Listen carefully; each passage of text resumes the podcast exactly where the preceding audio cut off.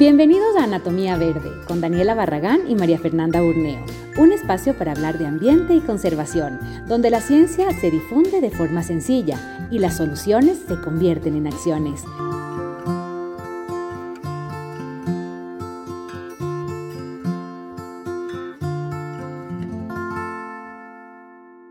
Tenemos un invitado especial, está con nosotros Carlos Zurita. Bienvenido al programa también, Carlos. Hola, mucho gusto, gracias por la invitación. Qué chévere, mi querida Fer, ¿qué nos traes hoy? A ver, hemos venido hablando de ciudades, empezamos, ¿no es cierto? Luego hablamos de la calidad del aire y ahora quiero ser un poquito más específica sobre el tema de eh, transporte no motorizado, si quieren oírlo, movilidad sostenible. ¿Qué más le ponemos? Activo. transporte activo. Sí, vamos por transporte activo. Es un concepto que, se usa ahora más que no motorizado. Buenísimo. Em, Carlos es, em, él es director de la Fundación Bici Acción. Ajá. Yo tuve el gusto de trabajar en algunos proyectos con él. Eh, y tiene, es un gran ciclista urbano. Ya. y uh, un promotor de, de, todo lo que es, yo digo movilidad sostenible o movilidad, otra vez vamos a decir la misma palabra que dijiste activa. antes, activa, que son peatones y ciclistas, ¿no? Ajá. Eh, ese, ese porcentaje que cada vez está creciendo, yo creo. Así que hoy día vamos a hablar sobre ese, ese tema y vamos a hablar de algo que se viene, que es el Foro Mundial de la Bicicleta.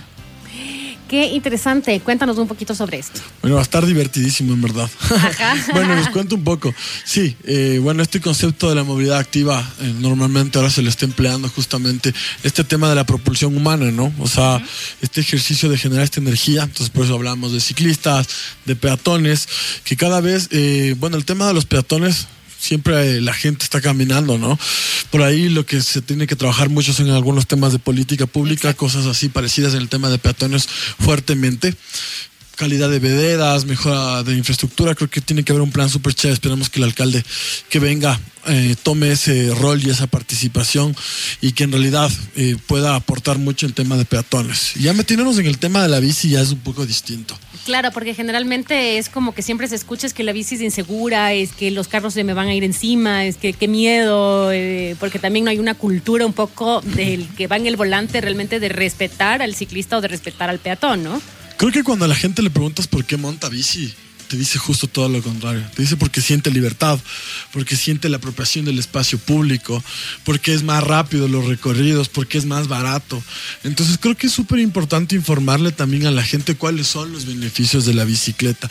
Sin lugar a dudas, hay una cuenta pendiente de, de las organizaciones, del municipio, de la gente, de la sociedad civil, en un tema de generar un respeto, pero es un respeto para todos los actores de la movilidad. Creo que en ese sentido hay que recordar el tema de la pirámide de la movilidad, donde tiene respeto el peatón, luego el ciclista y así sucesivamente.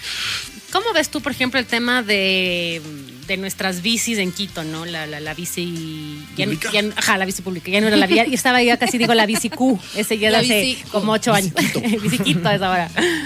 O sea, ¿realmente crees que funciona? ¿Crees que, que, que, que mejore? ¿Qué se podría mejorar realmente para que la gente también diga, bueno, voy a dejar mi carro parqueado y voy a ser parte de la, la, la si no tengo bicicleta. Bueno, sin lugar a dudas, Quito ha venido eh, desde hace muchos años eh, con un proceso súper interesante en la promoción del uso de la bicicleta. Está el ciclopaseo, eh, está ah, el sistema de bicicleta pública. Yo tengo una crítica fuerte con respecto al tema del sistema de bicicleta pública. No me parece como tal un sistema. Creo que es un servicio alquiler de bicicletas. Creo que eh, también hay un trabajo de una ordenanza que recién se hizo la ordenanza 104, que es en relación a la promoción del uso de la bici y peatones. Entonces, en ese sentido, para enfocarnos sobre el tema de bicicleta pública, sin lugar a dudas, eh, la bicicleta pública ha resuelto muchos problemas de transporte a las personas. Pero hay que pensar también para qué sirve un sistema de bicicleta público, cuál es el objetivo de tener un sistema de bicicleta pública. Son estos recorridos cortos, sobre todo en estos tramos del hipercentro.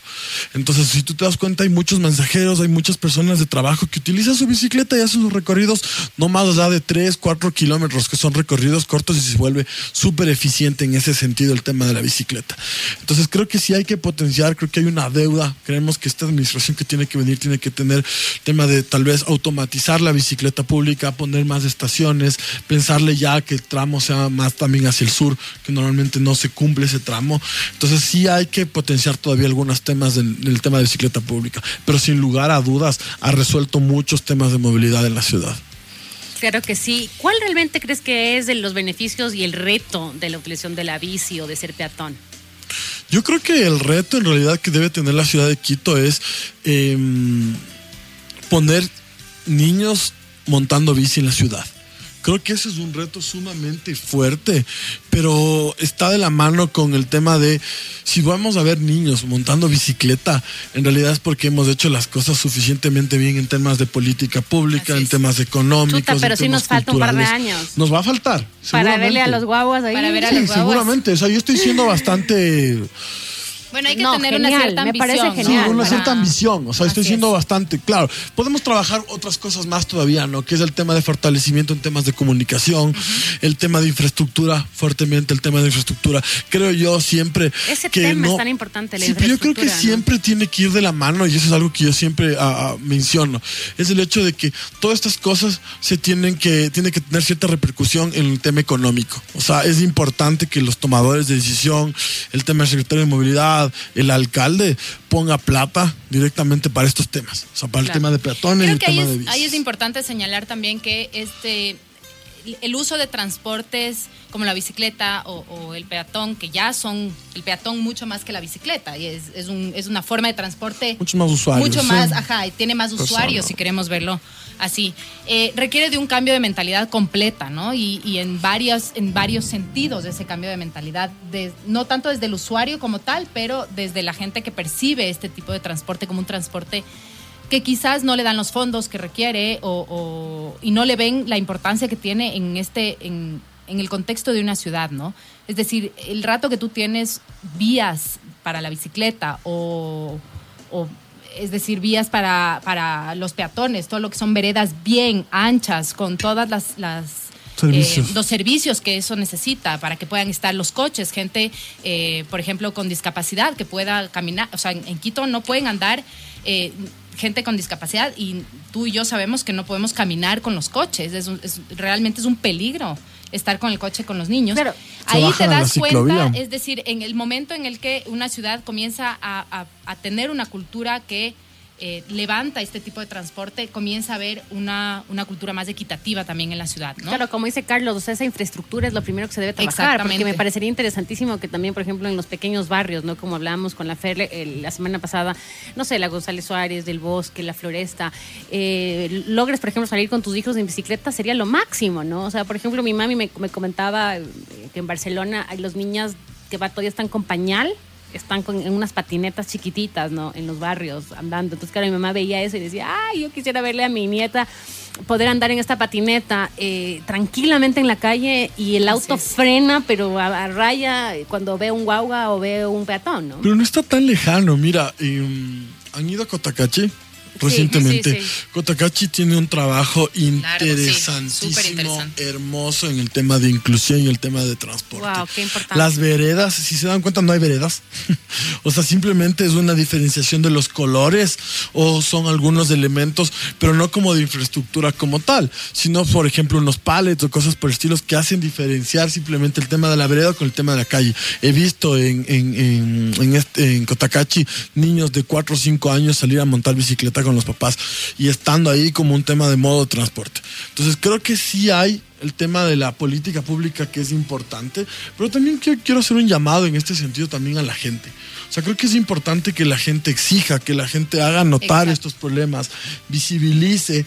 Yo eh, no comprendo cómo en verdad, o sea, hemos mantenido tantos años con la misma calidad de veredas.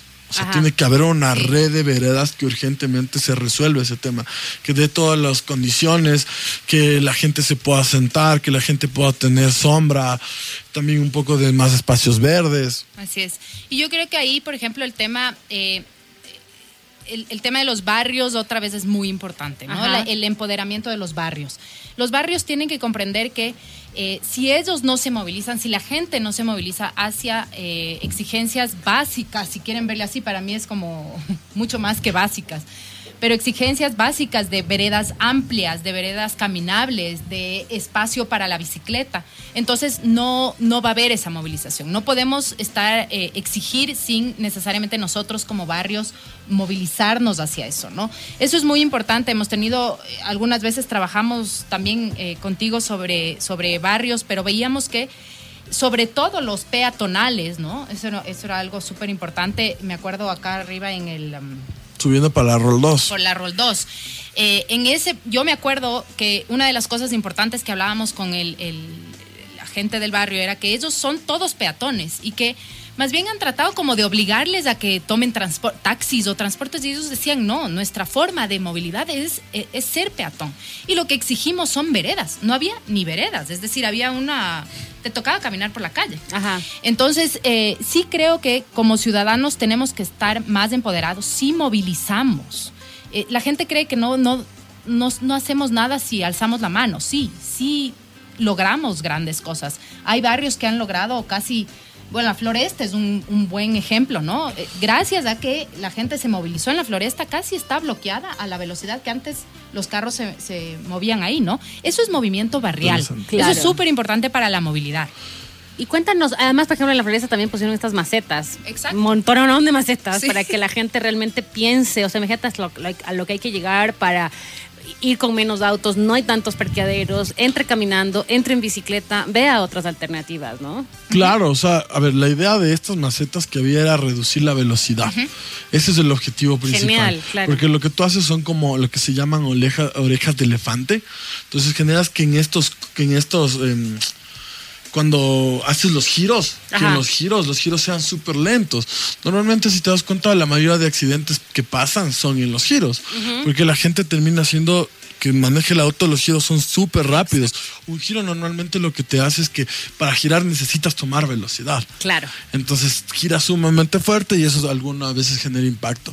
Yo estoy de acuerdo contigo, Fer, en el tema de, de los barrios. Creo que eso nos lleva también un poco a lo que nosotros hemos pensado como foro que es lo que nosotros estamos trabajando, porque es el tema de la minga. y eso quiere llegar, a esa palabra. ahí le paré yo, se, me iba, se me iba.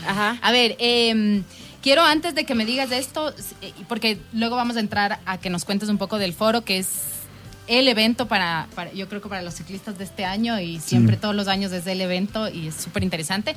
Pero quiero saber, siempre hemos discutido que no hay cifras, ¿no es cierto? Em, y, sí me gustaría, porque tú has hecho varios, varios trabajos en, relación a, encuestas.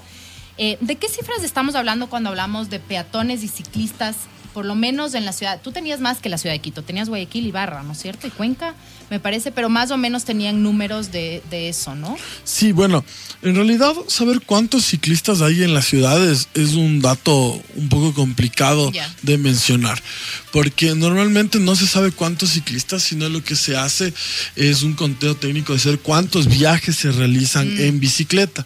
Entonces, em, a nivel de Quito, el único dato que hay de viajes en bicicleta. Bueno, hay dos datos. Uno es el que se realizó con el, para la encuesta del metro de Quito en el 2012-2011, que hablaba que el 0,3% de gente montaba bicicleta, que es bajísimo, O sea, es menos que el margen de error en realidad. Pero bueno, nosotros como Fundación Bisección cada año hacemos un conteo en un punto de la ciudad y sí hemos visto que ha habido un incremento. Ha habido un incremento, y esto vale hacerle pena, ha habido un incremento en los usuarios de bicicleta privada porque ah. nosotros hacemos este estudio de la bicicleta privada con la bicicleta pública. Pensé que ibas a decir pública.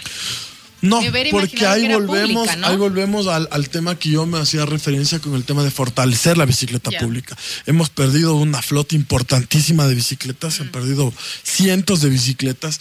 Eso también hace que la gente desconfíe del sistema y que menos gente utilice. Pero sin dudas, cuando haya más, eh, cuando el sistema esté mejor, van a haber más ciclistas. Eso, eso hay que tenerlo claro. De ahí, el trabajo que nosotros decíamos y tú hacías referencia, fue una encuesta para conocer el perfil del ciclista. Mm. Era para conocer cuáles son eh, las motivaciones, cuáles son los argumentos que la gente o que el ciclista tiene para utilizar la bicicleta. Entonces ahí entramos a todos los temas que te dije antes, el tema de que es mucho más económico, de que es mucho más eficiente, de que es mucho más rápido. Eh, y también pues, comenzamos a, a pensar quiénes son los mayormente los usuarios de la bicicleta. Perfecto. Qué interesante. Y el tema del foro, ¿no es cierto? El foro. Yo quisiera que nos hables, em, porque se viene, ya estamos a dos semanas a una, o te estoy estresando, a una semana del foro, ya le vi que abrió los ojitos. A 10 días. A 10 días del Foro Mundial de la Bicicleta. Entonces quiero que me cuentes un poco, muy breve, de qué se trata, para que la gente se entere. Eh, y, también, ajá, y también el, como el beneficio que, tendría la comunidad con el foro, cómo funciona, si la gente puede ir y puede oír o no, o solamente es para otras personas, todo en general. bueno, les cuento rápido. El foro es un proceso voluntario ciudadano. Este está conformado por varias organizaciones y varias personas. No que una persona lo representa, sino son varias personas voluntarias que hemos creado un proceso súper interesante. Esto es octava edición, se va a realizar en Quito, voy a ser súper rápido, en el Centro de Convenciones de Eugenio Espejo. A partir del el foro como tal es del 24 al 25, de, 24 eh, al 28 de abril. El día de 24 vamos a empezar con el primer encuentro intersectorial de mujeres y disidencias. Es el primer encuentro que se maneja en el tema de género solo para mujeres en el marco del foro. Es súper chévere. A partir del 25 al 28 se va a realizar todos los eventos que son el Centro de Convenciones de Eugenio Espejo. Tenemos alrededor de 41 eventos culturales. Dentro de esos va a estar el Ballet Hachihua. Vamos a tener un concierto también de apertura el día 28 con algunas bandas nacionales. A partir de eso tenemos también 150 ponencias y talleres. Son eventos súper chéveres. Ponencias y pechacuchas. Tenemos 13 talleres.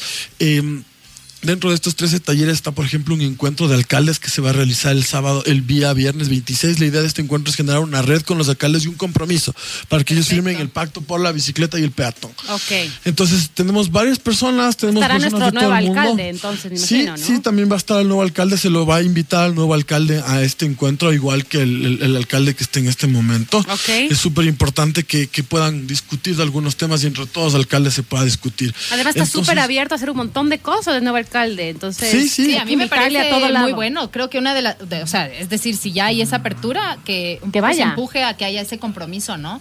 Hay un tema que no quiero que se me vaya, que es el tema de las intervenciones urbanas. Y eso es lo que nosotros vamos a dejar a la ciudad. Vamos a tener alrededor de 21 intervenciones urbanas que son activaciones en espacio público. Vamos a hacer eh, levantamiento de datos, vamos a manejar la calidad de aire con la Secretaría de Ambiente. Es, esa era una de las luego me haces así muy breve. Que luego les cuento un poco de eso, pero son algunas intervenciones en el espacio público que viene gente internacional a ayudarnos a levantar datos, temas de conteo ciclistas y cosas más por el estilo, como también, por ejemplo, temas de pintura de murales y cosas por el estilo. Ahí es donde se conecta con el tema de los barrios. Porque qué es lo que nosotros queremos, es a través de estas intervenciones urbanas que la gente se apropie de estas actividades para que después luego pueda ser una política pública o sea, o sea permanente. Entonces la gente gente sepa que esto va a poder quedar, que nosotros les queremos contar, pero a la vez se puedan apropiar y puedan seguir replicando. Es un poco en el tema del foro, como les digo, eh, tenemos el logo de la, eh, nuestro eslogan es la minga, que es justamente este tema de este trabajo comunitario y voluntario para tener un objetivo común. Eh, dime. Eso nos ibas a decir, la página, si alguien quiere, porque sé que es por inscripción, yo ya me inscribí. Okay. Te toca inscribirte. Sí, de ley. Les cuento, básicamente, em, tenemos redes sociales, estamos en Facebook, estamos en Facebook, Instagram y Twitter como Foro Mundial de la Bicicleta o World Bike Forum.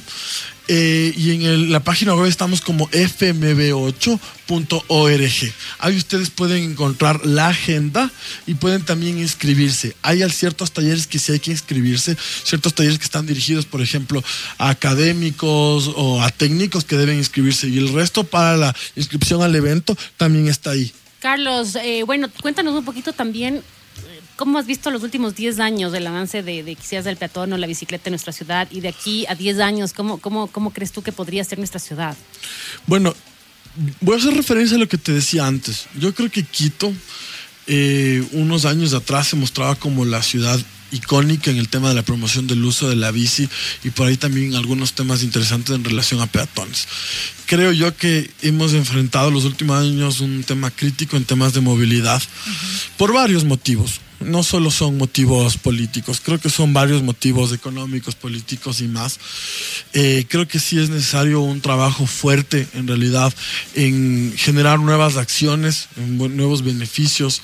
Eh, también es necesario, como les decía en un momento, que todas estas buenas voluntades se repliquen en temas económicos. Sin plata en verdad es muy difícil que algunas cosas pasen. Eh, yo creo que a nivel país, hay una muy buena perspectiva en función de la promoción del uso de la bici. Vemos Guayaquil, que se está manejando súper interesante, tiene varias investigaciones, consultorías, Cuenca, que ya tiene la bicicleta pública. No sé si ustedes vieron, ya tienen la bicicleta pública. Guayaquil también está apelando a la bicicleta pública. Creo que hay un trabajo muy interesante en relación a eso. El próximo año Quito se va a manejar con el tema del metro. Creo que ahí es una oportunidad enorme para fortalecer la intermodalidad, para generar que la gente camine más hacia las estaciones, pero también pedalee más hacia las estaciones. Hacia las estaciones, sí. Creo que hay una cosa que eh, siempre surge en las conversaciones con cuando decimos, bueno, usen más bici o usen, o sean, digamos, caminen más.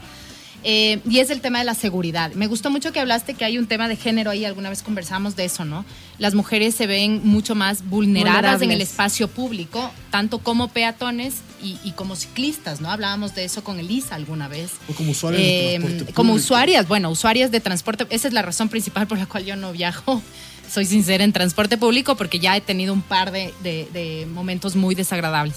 Pero, eh, ¿qué sucede? Eh, es decir, ¿qué sucede con, cómo podemos promover para que la gente vea que el tema de la inseguridad es un tema que ahora en este momento cruza hasta el que le pasa en carro, ¿no? Al de carro también se le meten por la ventana y obviamente le, le pueden hacer algo, pero ¿qué sucede con el peatón y el ciclista? ¿Cuán real son esas cifras de seguridad o inseguridad que pueden afrontar? Yo creo que hay un trabajo importante que hacer con estos usuarios, primero para que en verdad se apropien del espacio. Mm. Creo que em, el tema de la seguridad es una realidad, pero la gente no creo, ah, bueno, cuando hicimos nosotros la investigación, la gente en temas de bicicleta, la gente no es que no usa la bicicleta porque se siente insegura si no hay otros factores que entran más, que es el tema del desconocimiento, por ejemplo, de la ley de tránsito, ah. el desconocimiento de saber que la bicicleta tiene el mismo derecho que cualquier conductor de auto que está en la vía. Entonces creo que sí hay esos ejercicios que hay que motivarle al, usuario o a la persona. y es lo que volví y les decía antes, aunque suene un poco como em, muy espiritual, por así decirlo, sí hay que motivarle al, peatón a que camine y que reclame. A que reclame y que diga, ok, yo me siento inseguro no porque eh, me están robando, sino porque en esta zona es una zona que no tiene luz, es una zona que yo necesito que tenga luz. Hay un tramo, por ejemplo, terrible para el peatón y para el ciclista, terrible en la ciudad de Quito, que es esta zona que es desde la Orellana sobre el Amazonas más o menos hasta allá. Yo ahí me han robado la bicicleta. A me han robado, han robado es también como otros compañeros. Y, la, y, el, Ministerio de Agricultura, esa franja, ¿no es cierto? por ejemplo, eso es para mí, si lo analizamos brevemente, es una zona, es como una ratonera. No hay forma de escaparte si estás caminando por ahí de que te roben. Porque tienes las barandas, entonces hay una infraestructura que está mal hecha. Por otro lado, le tienes esta parte que era de Aneta que está abandonado, que no hay absolutamente nada. No hay luz, no hay iluminación, para nada. Entonces, esos son los elementos que yo quiero hacer como la reflexión. O sea, tenemos que hacer un cambio de, infraestructura en nuestra ciudad. ahí sí ya es. Y exigir. Realmente exigir, quiero luz, quiero, mejores calles, quiero seguridad. O sea, ya viene algo de nosotros, ¿no? Eso, y eso es lo que me refiero con la apropiación. O sea, tú tienes tu derecho de reclamar y decir, ok, yo quiero caminar por esta calle y necesito luz. Así como se les da tantas vías a veces a los autos y tantas facilidades, es eso que también necesita el peatón. Hay veces que ves tú las veredas que tienen estos huecos en la calle o tienen... Em, sí, los huecos que hay, por ejemplo, en la calle o por donde pasa el agua, que están... Las alcantarillas, las alcantarillas, es un horror, claro, son un peligro son un peligro para los ciclistas. Y normalmente están en la zona de, de, ciclovía, además. Estás sobre ciclovía y tienes alcantarillas, tienes, por ejemplo, también los árboles sobre la ciclovía. Entonces, no quiero desmerecer el tema de la seguridad, no quiero eh, hablar que hay un tema político fuerte que hay que hacer, pero creo que también hay un trabajo eh, ciudadano. que hay que motivar. para cerrar la entrevista es de eso, ¿no? Es realmente los ciudadanos tenemos que apoderarnos del tema, ir y exigir, y después los barrios, y, realmente llegar a las autoridades para decir, este es el cambio que queremos para realmente dejar nuestro auto en casa y caminar y ir en bicicleta. Por eso es el foro. Exacto. Porque es un trabajo ciudadano. Así es. Porque es un espacio donde vamos a reflexionar con, la, con los tomadores de decisión, con la academia, con la gente, con la ciudadanía sobre todos estos temas. y ahí yo creo que ahí lo que acabas de decir, ¿no, Dani? Volvemos, yo creo, ha sido como algo constante en las diferentes entrevistas que hemos tenido.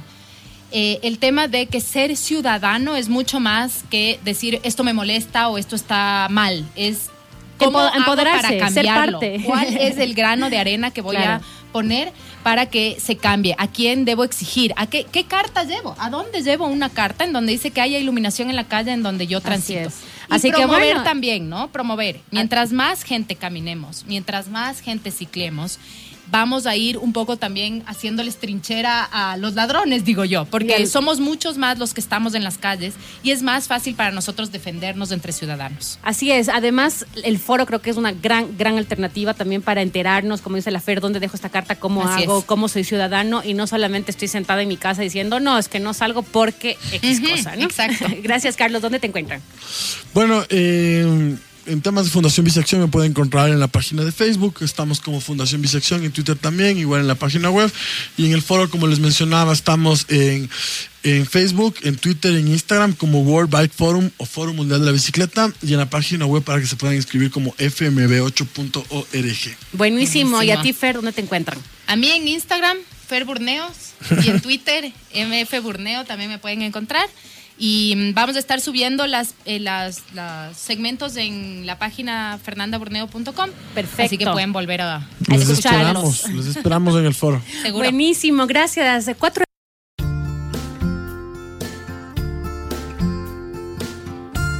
Gracias por ser parte de un episodio más de Anatomía Verde. Si te gustó esta entrevista, no te olvides dejarnos tus comentarios y recuerda seguirnos en Facebook y también en YouTube como Anatomía Verde.